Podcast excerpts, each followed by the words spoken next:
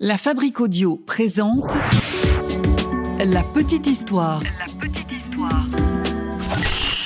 www.lafabriqueaudio.com Aujourd'hui, nous allons parler de la véritable histoire de l'auberge de Peyrebeil. Vous savez, cette auberge qui a appartenu à un couple qui a inspiré le célèbre film sorti en 1951 avec Fernandel et qui a d'ailleurs eu droit à son remake, c'était en 2007. Il s'agit de L'auberge rouge.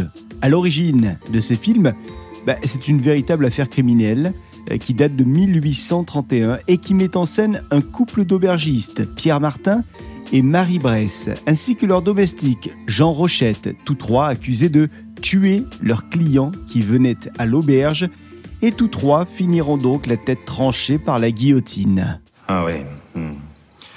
Quelle histoire ça aussi. Salut tout le monde, bienvenue dans un nouvel épisode de La Petite Histoire. Je suis Florent Mounier, j'ai coécrit euh, cette histoire avec Alina de Brocéliande.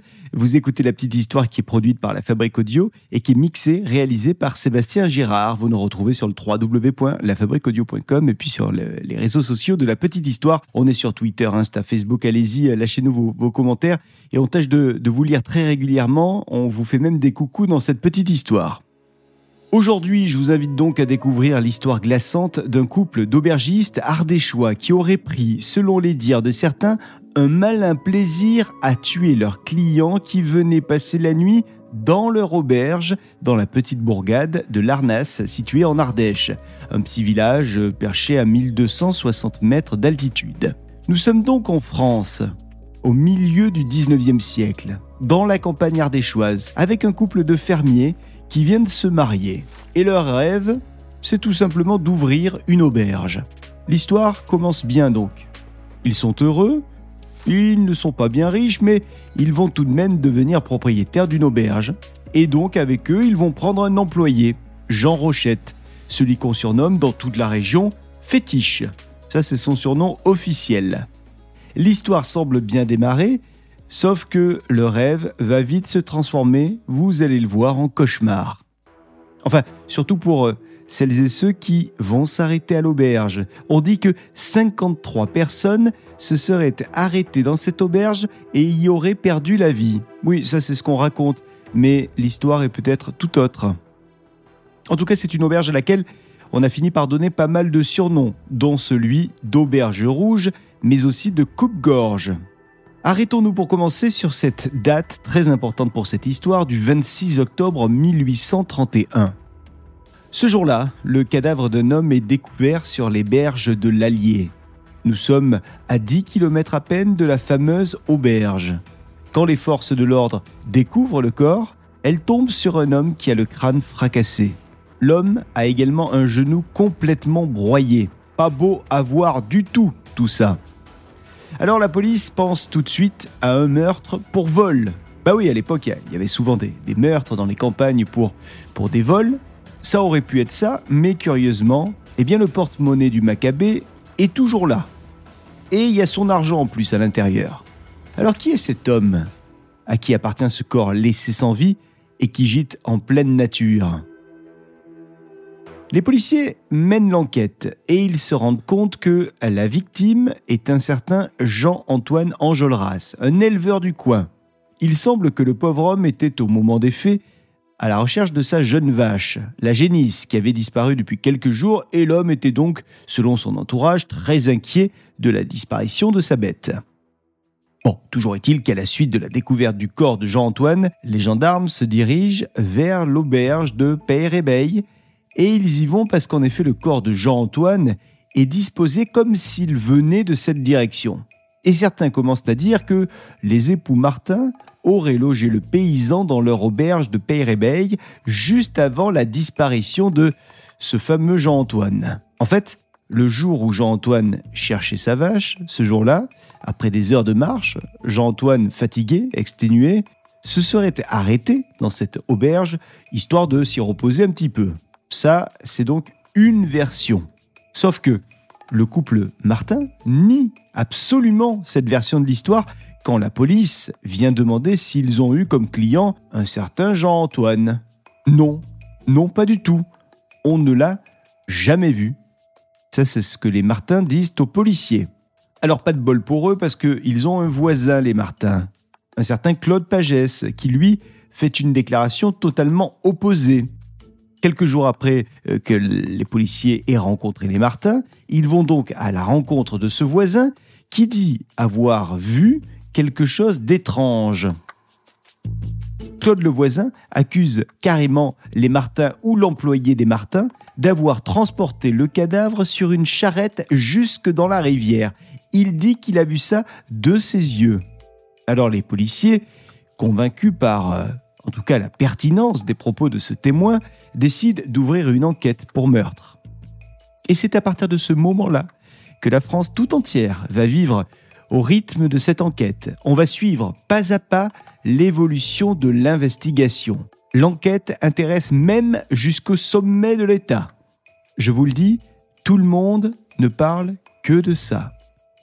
Et vous le savez sans doute, mais quand il y a une affaire juteuse, et bien souvent, il y a de nombreux témoins qui apparaissent, des témoins qui ne sont pas toujours bien intentionnés et surtout des témoins qui ne sont pas toujours de véritables témoins.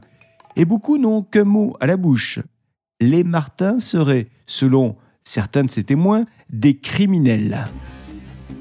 Le 18 juin 1833, le procès est officiellement ouvert. Nous sommes à Privas, devant la cour d'assises de l'Ardèche.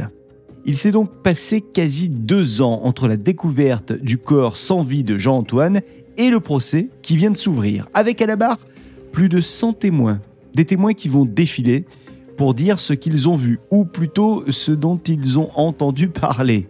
Et là, croyez-moi, à la barre, on va entendre de tout. C'est parti pour un flot de rumeurs atroces sur les Martins et sur leurs employés. Les cupides Martins détrousseraient très régulièrement leurs clients et feraient même disparaître des corps. Alors pas seulement celui du pauvre Jean-Antoine, dit-on, non, non. Selon un grand nombre de témoins qui défilent donc euh, à la barre, les Martins seraient à l'origine de pas moins de 53 disparitions et en plus de ces disparitions, les Martins seraient aussi à l'origine de plusieurs tentatives d'assassinat ainsi que de vol.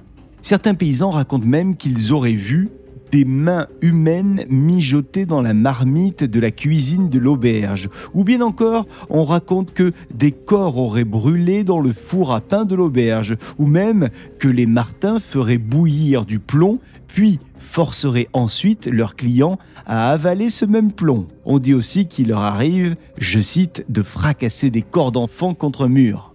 C'est donc, vous l'imaginez, un procès haut en couleur et sous tension.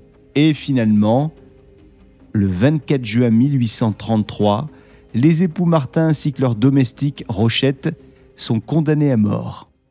Et on ne traîne pas à mettre la sentence en pratique, puisque le 2 octobre 1833, les accusés sont guillotinés devant leur auberge. Ce jour-là, Beaucoup de monde est venu pour euh, assister au grand spectacle. On compte environ 20 000 personnes qui se sont rassemblées pour le Big Show, des personnes venues de toute la région et même d'ailleurs. Et une fois que les têtes sont tombées, eh bien le moment est venu de célébrer ça. Alors on se met à rire, on se met même à, à danser, à boire, à faire la fête quoi. Aujourd'hui encore, le souvenir de ce procès reste marquant, euh, pour les Ardéchois notamment, et les supposés crimes des Martins ont tellement choqué la France que plusieurs années plus tard, euh, même des décennies plus tard, ce fait divers a été retranscrit dans des livres, euh, dans des articles, mais aussi au cinéma. Par exemple, en 1886, c'est le journaliste Paul d'Albini qui a écrit un ouvrage intitulé Le coupe-gorge de Peyrebeil, ouvrage dans lequel il clame non pas l'innocence des Martins, non, mais plutôt leur culpabilité. Alors ce n'est qu'en 1922 qu'un avocat, Joseph Malzieux, avance lui pour la première fois l'hypothèse de l'innocence des Martins dans cette fameuse affaire qui a fait couler beaucoup d'encre. Alors les aubergistes étaient-ils coupables ou étaient-ils innocents? Eh bien, en 1997, René Adjemian, qui est un éditeur qui est installé à Valence, publie dans un même ouvrage la version à la fois de l'avocat, Malzieux, et celle du journaliste d'Albini. Et il a même organisé un vote des lecteurs, des lecteurs qui ont donc eu la version euh, de la culpabilité des Martins et la version de l'innocence des Martins. Ces lecteurs qui doivent donc voter et ils finissent par voter à 50% pour coupable et à 46% pour innocent. Le reste, 4%, ne se prononce pas. C'est donc la culpabilité qui l'a euh, emporté dans euh, ce Vox Populi. Ce qui est par contre une réalité, c'est que les Martins et leurs domestiques ont été finalement condamnés sans aucune preuve. Ça c'est sûr, il n'y a jamais eu d'aveu même. Et d'ailleurs, à l'époque, la médecine légale n'en était qu'à ses balbutiements et donc on ne sait vraiment rien des réelles causes de la mort de Jean-Antoine, retrouvé donc avec son genou broyé et son crâne fracassé les enquêteurs n'ont pas été capables, à l'époque, de déterminer ni la date ni la cause du décès. Si bien que beaucoup disent aujourd'hui qu'il s'agit d'une affaire scandaleuse au niveau juridique, avec une justice qui avait été menée par l'opinion publique, au lieu de ne s'intéresser qu'aux faits, rien qu'aux faits. Et certains voient même dans cette affaire plus qu'une erreur judiciaire, un complot politique.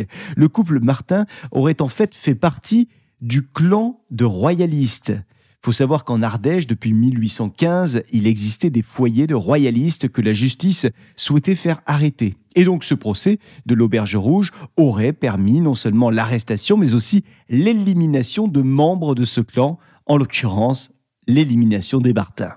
Alors en ce qui concerne l'auberge, sachez qu'elle est toujours debout. Elle est même devenue au fil des années une macabre attraction touristique avec la famille Closon qui a repris l'affaire dans les années 50.